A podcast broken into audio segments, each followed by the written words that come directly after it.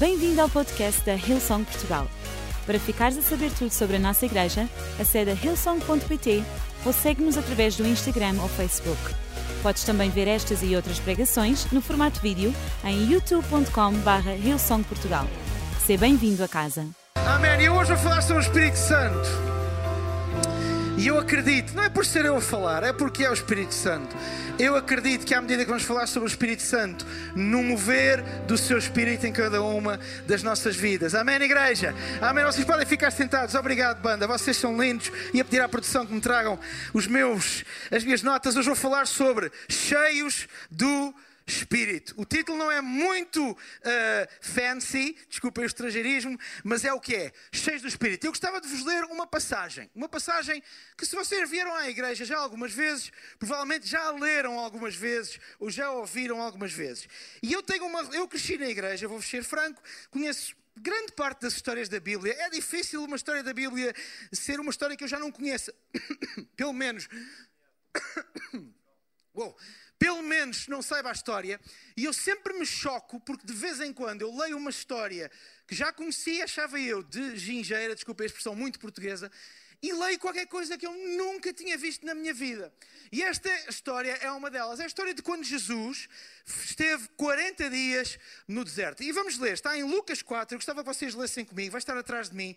Lucas 4, e diz o seguinte: Jesus cheio do Espírito Santo, repitam lá a seguir a mim, cheio do Espírito Santo, voltou e foi levado pelo. Agora já não precisam de repetir, é só aquela parte. E foi levado pelo Espírito ao deserto. E 40 dias foi tentado pelo diabo. Nós nem 40 minutos, quanto mais 40 dias, não é? E disse-lhe o diabo: Se tu és o filho de Deus, diz a esta pedra que se transforma em pão. E Jesus respondeu-lhe, dizendo: Está escrito que nem só de pão viverá o homem, mas de toda a palavra que vem de Deus. E o diabo levou a um monte alto e mostrou e disse-lhe: Dar-te-ei a ti todo este poder e a sua glória, porque a mim ela me foi entregue, e dou a quem quero. Portanto, se me adorares, tudo será teu. E Jesus respondendo-lhe disse-lhe: Vai-te, Satanás, porque está escrito que adorarás o Senhor teu Deus e só a ele servirás. E após isto, o diabo levou-o a Jerusalém, colocou-o sobre o pináculo, a parte mais alta do templo, e disse-lhe: Se tu és o filho de Deus, atira-te daqui abaixo, porque está escrito que mandará os seus anjos acerca de ti que te guardem e que sustenham pelas mãos, para que nunca tropeces com o pé em alguma pedra. E Jesus respondendo, disse-lhe: Pois também está escrito que não tentarás ao Senhor teu Deus. E acabando o diabo toda a tentação, ausentou-se dele por algum tempo. A minha pergunta é muito simples. O que significa estar cheio do Espírito Santo?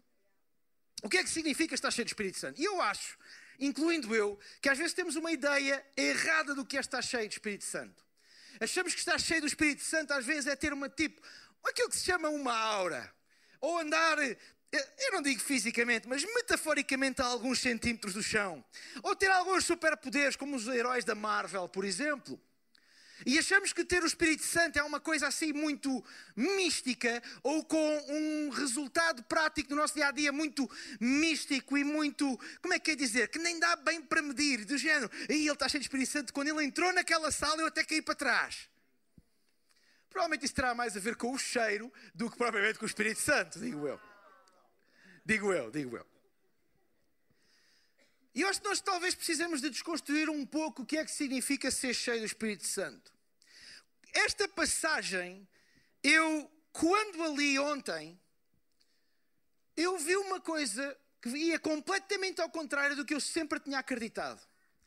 Eu sempre tinha acreditado que na Bíblia o que estava escrito era que no fim dos 40 dias Jesus tinha sido tentado. Sempre. Não sei se é por sugestão dos filmes, das séries, mas eu sempre tinha lido isto como: no final daqueles 40 dias, então vieram as tentações a Jesus. Só que o que está escrito no versículo 1 é que, aliás, no versículo 2, salvo erro, é que Jesus, cheio do Espírito Santo, voltou do Jordão e foi levado pelo Espírito ao deserto, e já vamos a isto. E diz a seguir que 40 dias foi tentado pelo diabo. Primeiro, é estranho.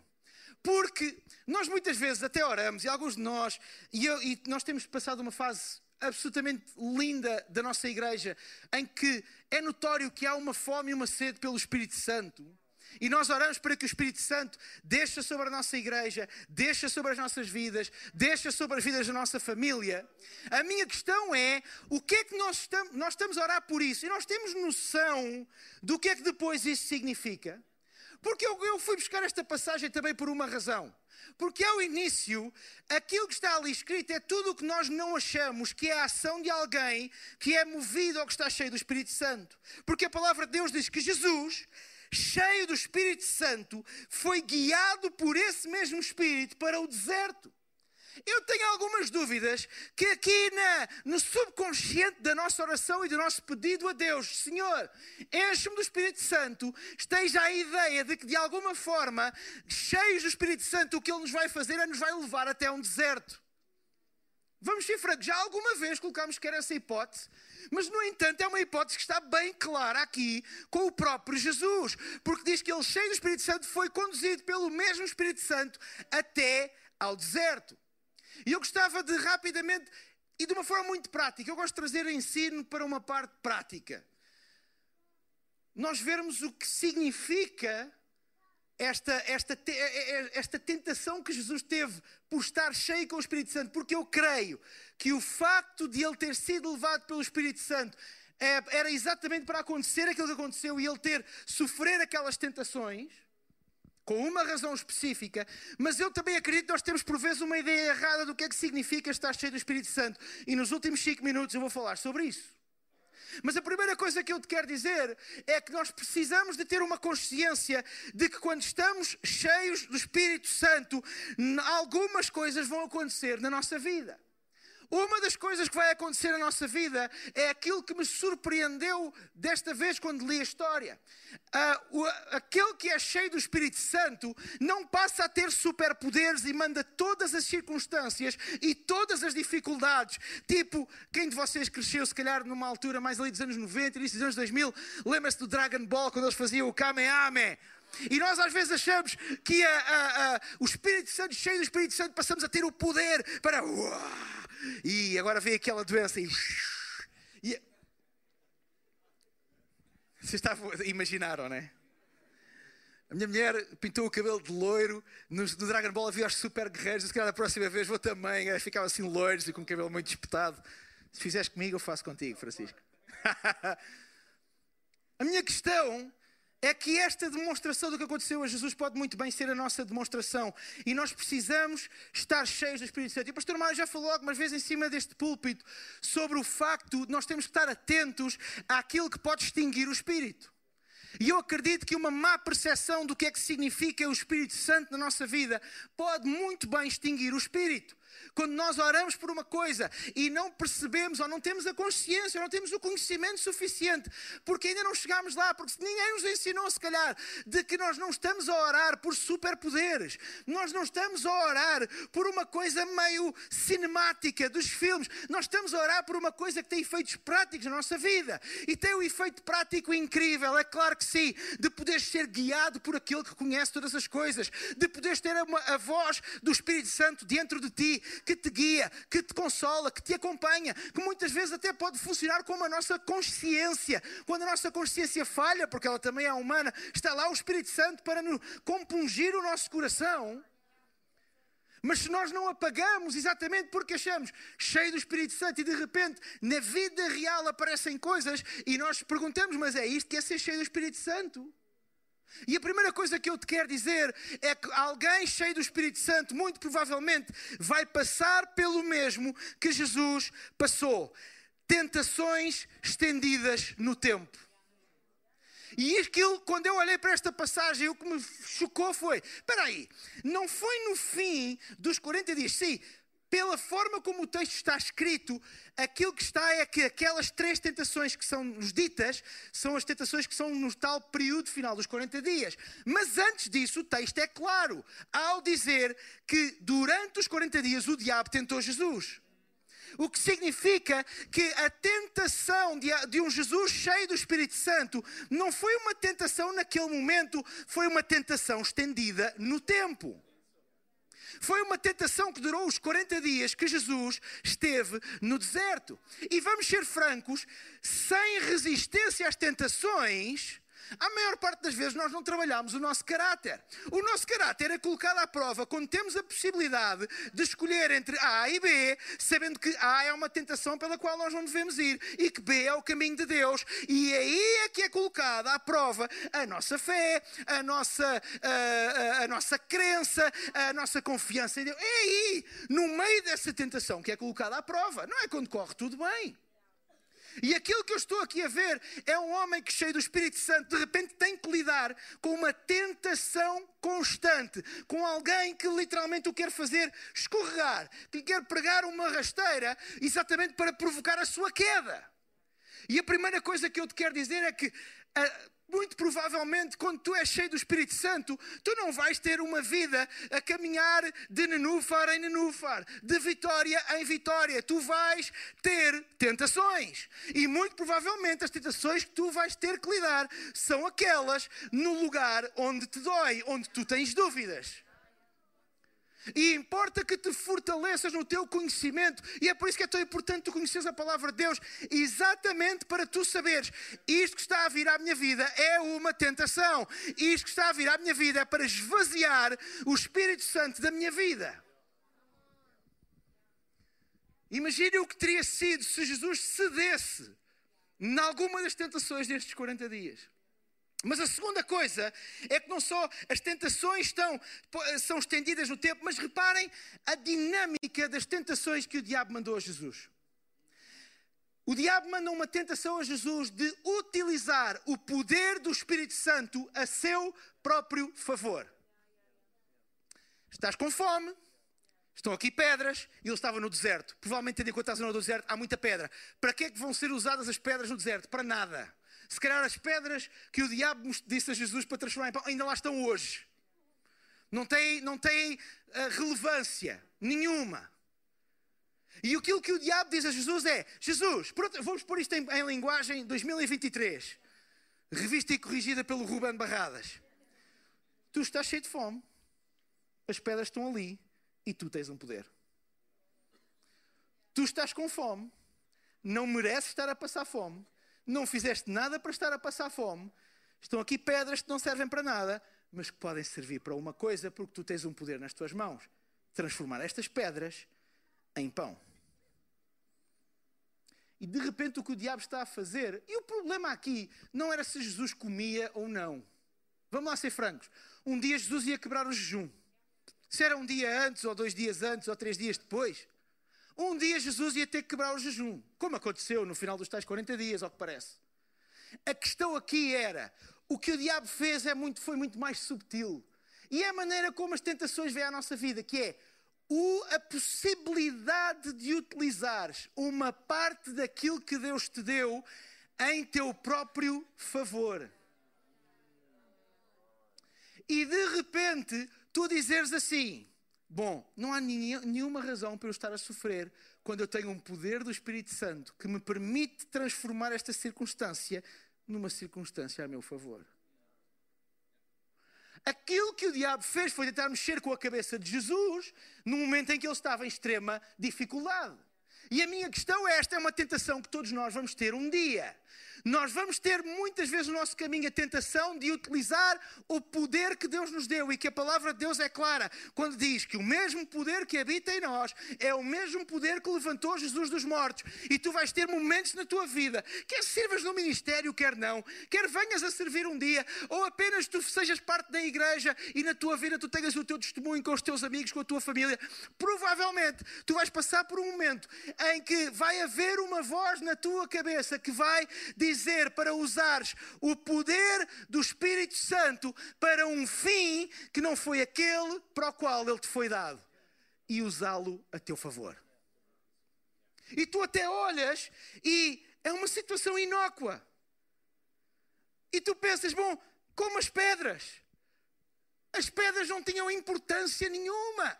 Elas estarem lá ou não era igual. No entanto, o problema era o princípio, porque Jesus ia estar a usar um poder, o cheio do Espírito Santo, para fazer alguma coisa que não era a favor de mais ninguém, a não ser dele próprio. E eu estou cheio, eu vou ser franco, cansado. Uh, estou a ter algumas palavras que não se podem dizer em cima desta plataforma com a quantidade de homens e mulheres que se dizem de Deus, mas que à primeira oportunidade usam o poder que lhes foi concedido para o seu próprio benefício. E achar que Deus de alguma forma abençoa isso. E a, a, a destruição, o rastro de destruição, se calhar tu hoje estás aqui, até já foste um dia vítima disso o rastro de destruição em pessoas, em igrejas, em comunidades, em famílias, porque alguém achou não faz mal, ninguém vai ver. Não vai ver, vai, porque o problema não é se alguém vê ou não, o problema é que já abriste a porta no teu coração. E a partir do momento em que tu abriste a porta no teu coração, a partir do momento em que tu usas o Espírito Santo e o poder do Espírito Santo para teu próprio benefício, tu extinguiste o Espírito, porque o Espírito Santo não é para. O Espírito Santo, sim, ele age em nosso favor,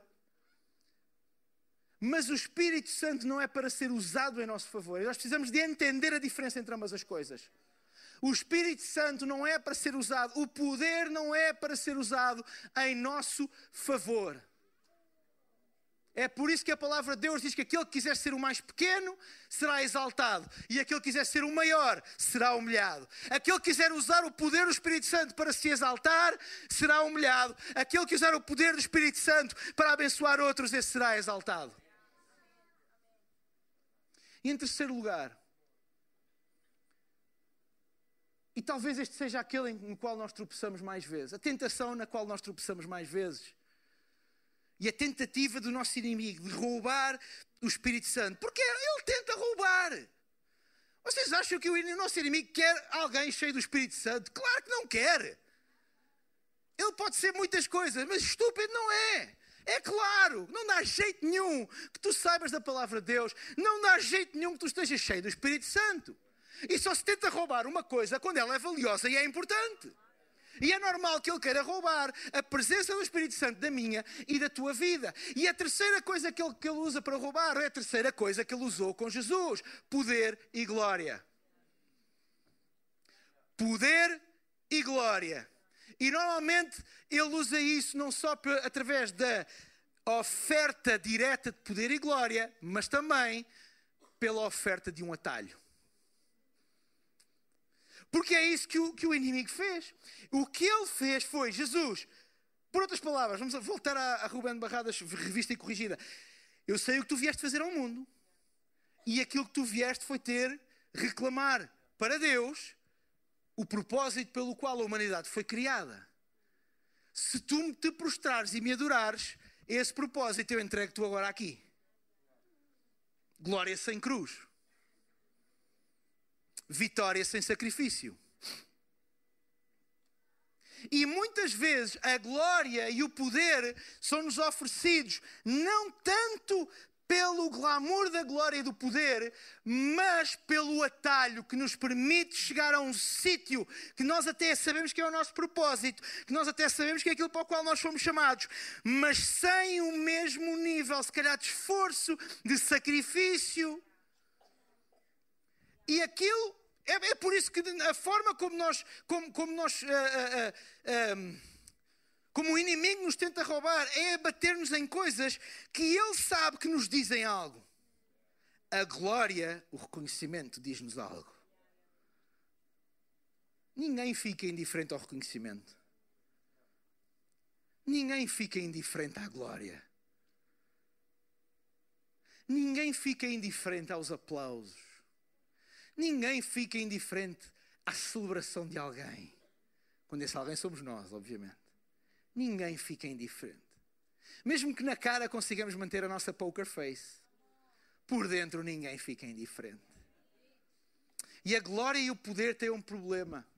São uma bebida que, a partir do momento em que nós provamos um bocadinho,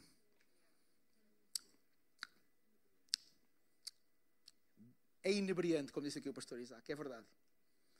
O sabor não nos sai nunca mais da boca. É por isso que a palavra de Deus é muito clara. Quando várias vezes nos diz, eu só leio duas, no livro de Judas e no livro de 1 de Pedro.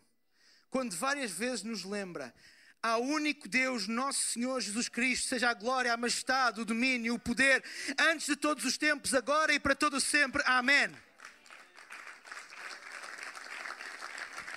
1 de Pedro, a Ele seja a glória e todo o poder para todo sempre. Amém. Assim seja. E estes são só dois, porque o Apocalipse está cheinho. Eu nem fui ler Apocalipse, porque isso lá teremos, lá teremos o pastor Carlinhos daqui a algum tempo na, na no Bible, uh, nem sei, no iCare ou no Evening College. E ele é muito bom, muito melhor do que eu a falar de Apocalipse. Mas a verdade é que a Bíblia está cheia destas referências exatamente para nós nos lembrarmos, e naquela altura estava em cartas enviadas a igrejas e enviadas a pessoas a lembrar a Ele seja toda a glória, toda a honra, todo o poder, todo o domínio para todo o sempre e em todo o tempo. Não há nenhuma divisão de glória entre nós e Ele. Nenhuma. Porque é um copo que quando nós o provamos, ele nunca mais sai da nossa boca o sabor, a glória, ao. Oh. Sabem que é uma das razões que eu creio profundamente que muita gente que passa pelo crivo da fama tantas vezes acaba a ter vidas que podemos considerar interiormente como miseráveis. Porque reclamam ou reclamaram, às vezes inconscientemente para si, uma glória que não é suposto ser nossa.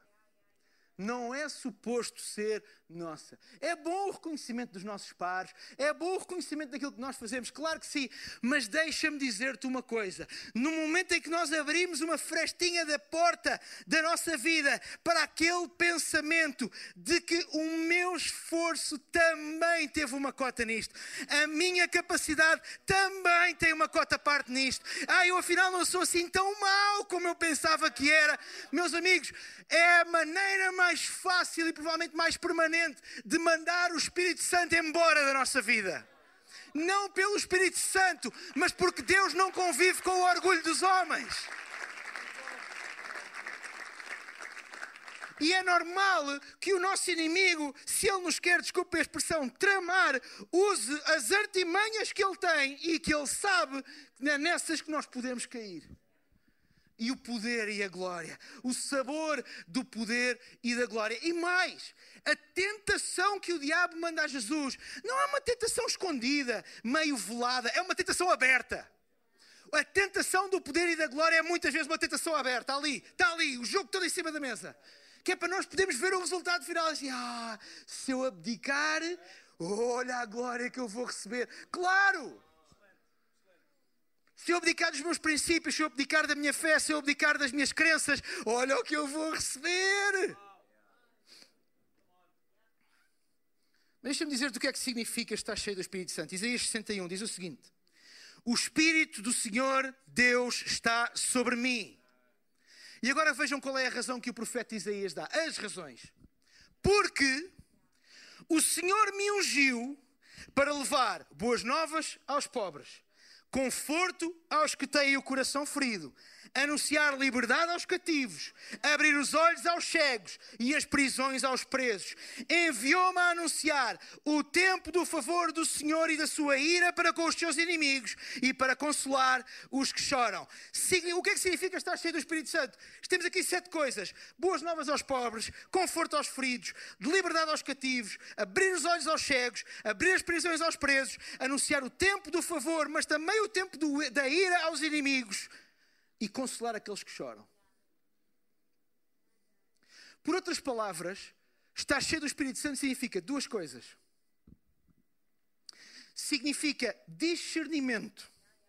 Porque é muito interessante que o profeta Isaías aqui nos tenha dito que ele está cheio do Espírito de Deus, porque, e a seguir ele enumera sete ações para sete grupos diferentes de pessoas.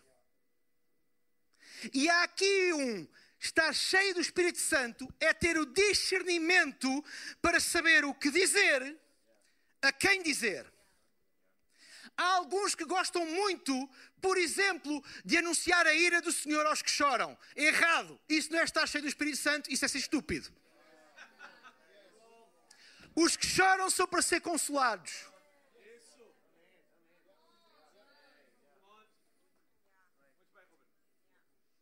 É falar o que é preciso falar exatamente às pessoas que o precisam de ouvir. Não andar a trocar mensagem.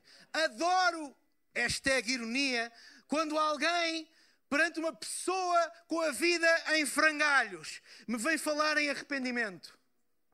Quando uma pessoa cheia de lágrimas e alguém vai dizer, mas essa pessoa arrependeu-se, filho, eu sei lá se ele se arrependeu. O homem está chorado, a mulher está quebrantada. Vamos consolar os que choram.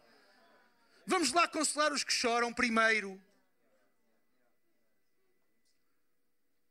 A maior parte das vezes a gente não está resolvida. Muitas vezes aqueles que clamam por arrependimento eram os primeiros que precisavam de se arrepender.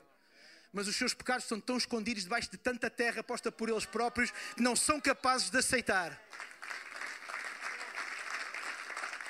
E reparem que o profeta Isaías diz que mesmo aos inimigos, o que é que ele anuncia? Anuncia duas coisas: o ano do favor do Senhor, ou o favor do Senhor e a ira. E são os teus inimigos que escolhem o que é que abraçam. É o único sítio onde ele dá duas hipóteses: o, o favor do Senhor e a ira. Está aqui uma possibilidade. Mas a segunda coisa não é só o discernimento, e o entender exatamente o que é que falamos e a quem nós falamos, entender o que fazer e a quem fazer, há também aqui uma segunda coisa que significa estar cheio do Espírito Santo, chamada ousadia. Ousadia. Porque não é fácil, às vezes, mesmo sabendo que é o certo e mesmo sabendo que são as pessoas certas, não é fácil, muitas vezes, abrir a nossa boca para falar aquilo que nós sentimos da parte do Espírito Santo, aquilo que nós sabemos da parte do Espírito Santo. E aquilo que eu vos quero dizer, meus queridos, e está aqui muita malta nova, que veio de um tremendo fim de semana, tiveram um tremendo tempo no Encounter Fest, infelizmente eu não pude estar e já me penitenciei o suficiente por isso mas é a vida. Um pecador. Alguém tem que consolar os que choram. Não tive num sítio mau, vou, vou, não vou mentir, não tive num sítio propriamente mau, pelo contrário. Mas sabem, fazer exatamente isto, a quem falar e o que falar, e ter ousadia para o fazer. Em Atos 4, por exemplo, vemos Pedro em mais um dos muitos relatos da Bíblia, onde se diz que aquela pessoa estava cheia do Espírito Santo. Diz que Pedro, cheio do Espírito Santo, se virou e disse: líderes e anciãos do povo, no início da igreja, se se refere ao bem que foi praticado àquele homem, ao costo que foi curado, eu vos digo a vocês e ao povo de Israel que isto foi feito em nome e pelo poder de Jesus de Nazaré, o homem que vocês crucificaram. Isto não é ousadia. É chegar assim, vocês estão a ver o homem que vocês mataram e vocês estão agora a mandar vir porque nós curámos. Foi em nome desse homem. Embrulhem. O que vocês mataram na cruz foi em nome dele que nós fizeste, fizemos isto. Agora atirem. Numa altura em que se era preso e morto por falar a palavra de Deus de uma forma aberta nas praças. E Pedro, cheio do Espírito Santo, teve a ousadia de falar, mas não foi ele, por exemplo, o próprio Paulo, em Atos 13, diz assim: Saulo, que também se chama Paulo, cheio do Espírito Santo, olhou para o feiticeiro e disse na cara toda, as verdades todas: Filho do diabo, cheio de toda a espécie de fingimentos, de maldade, inimigo de tudo o que é justo, quando é que vais deixar de perverter os caminhos do Senhor? Ousadia, ousadia.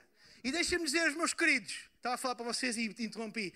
Meus queridos, não é só para vocês, mas é especialmente para vocês.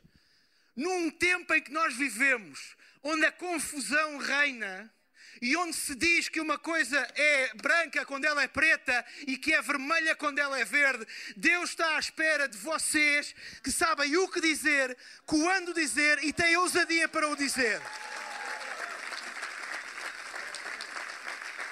E eu acredito que o Espírito Santo está a preencher o coração de cada um de vocês, exatamente para vocês cumprirem um papel que, se nós não cumprirmos enquanto igreja, ninguém vai cumprir.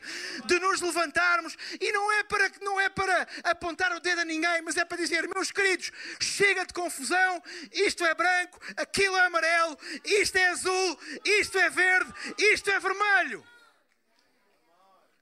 A um mundo que tantas vezes está cego porque há tanta gente a gritar que isto não é, isto afinal é aquilo, isto afinal é outra coisa. E eu oro para que Deus levante, e eu sei que Ele vai levantar e está a levantar gente dos 8 aos 80 que tem toda o, todo o discernimento e toda a ousadia para dizer aquilo que tem de dizer, para fazer aquilo que tem de fazer, a quem tem de dizer, a quem tem de fazer e fazê-lo com ousadia. E é este discernimento e é esta ousadia que são marcas in, uh, absolutamente uh, inigualáveis do que é estar cheio do Espírito Santo. E quando nós temos este discernimento, e quando nós temos esta ousadia, o Espírito Santo nos usa de formas que nós nem imaginávamos ser possível. E eu vou-te convidar a ficar de pé nesta tarde. Eu vou terminar dentro de poucos minutos.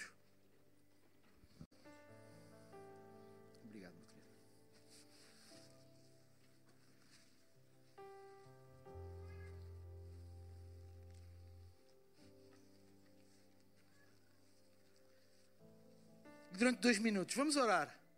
E talvez no teu lugar tu tenhas orado, ou já tenhas vindo a orar, ou a ouvir hoje a palavra, tu estejas a orar, para que o Espírito Santo possa, possa preencher a tua vida e o teu coração. Talvez até aí na tua casa, no lugar onde me estás a ver. Tu tens pedido, Senhor, eu não sei bem o que é, eu não sei bem como é que é, mas eu tenho ouvido falar no Espírito Santo e eu quero experimentar o que é que Ele é. Eu quero te convidar aqui em casa, durante um minuto, Levanta as tuas mãos e pede para que Deus agora, com o seu Santo Espírito, possa encher a tua vida, possa trazer o discernimento, possa trazer a ousadia. Senhor, agora mesmo, este, cada um de nós aqui neste lugar, Senhor, com o teu Santo Espírito, Senhor.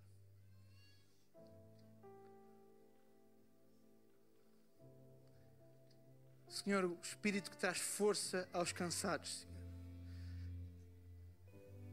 O Consolador, Jesus, que tu nos prometeste. O nosso guia. Aquele que caminha connosco todos os dias, Jesus. Que agora mesmo o teu Espírito Santo, Senhor, se possa fazer sentir de uma forma suave, Senhor, e doce em cada vida aqui neste lugar, Jesus.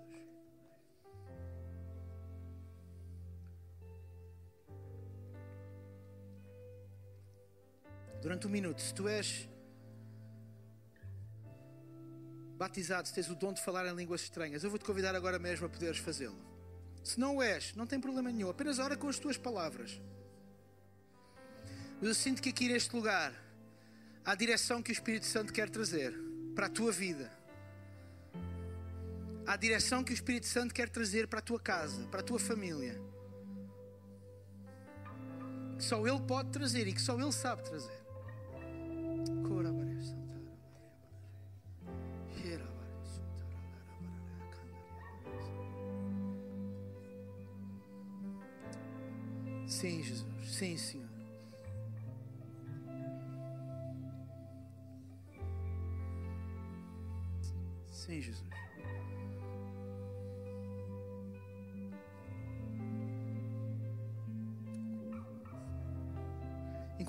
Olhos estão fechados e todas as cabeças curvadas, só para não haver distração nesta sala.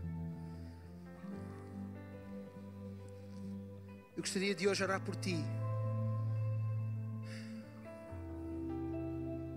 para que salvação possa entrar na tua vida, na tua casa. Aliás, este é o momento mais importante da nossa reunião, do momento em que nós estamos juntos. É um momento que todos nós aqui um dia já passamos, o momento em que conhecemos Jesus não apenas como um bom homem, um autor de bons pensamentos ou de bonitas frases, mas como realmente aquele que morreu por nós, que nos salvou, que ressuscitou dos mortos para nos dar uma vida com abundância, uma vida com esperança e uma vida com propósito. Jesus nos deixou uma promessa, na primeira frase é assustador. Ele diz: No mundo três aflições. E a seguir ele nos consola, porque ele diz: Mas tende bom ânimo, porque eu venci o mundo. E o verbo venci está no passado, está terminado.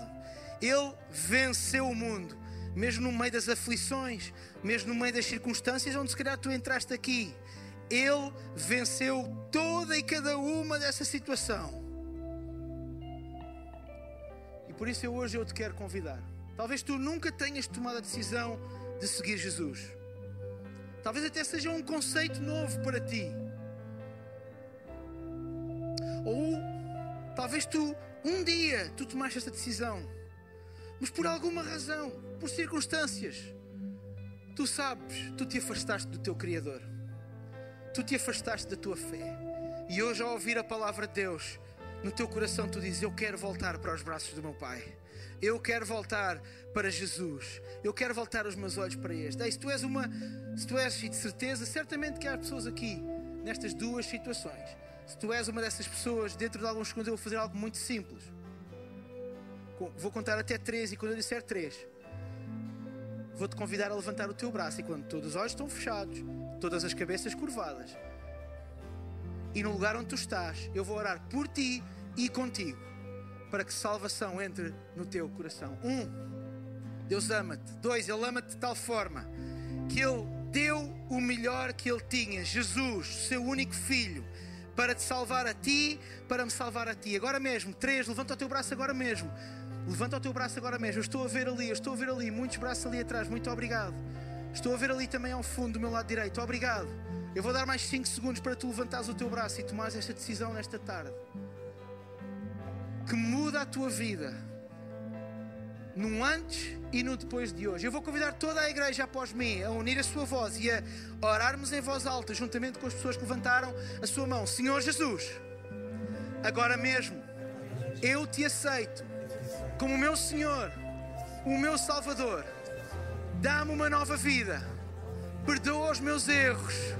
A partir de agora eu sei que eu sou um filho de Deus, amado querido, e que Jesus, naquela cruz, morreu para que eu tenha vida com abundância. Em nome de Jesus, e toda a igreja diz: Amém, Amém e Amém. Esperamos que a mensagem de hoje te tenha inspirado e encorajado. Se tomaste a decisão de seguir Jesus pela primeira vez, acede a hillsong.pt/jesus para dar o teu próximo passo. Lembramos que podes seguir-nos no Facebook e Instagram para saber tudo o que se passa na vida da nossa igreja. O melhor ainda está por vir.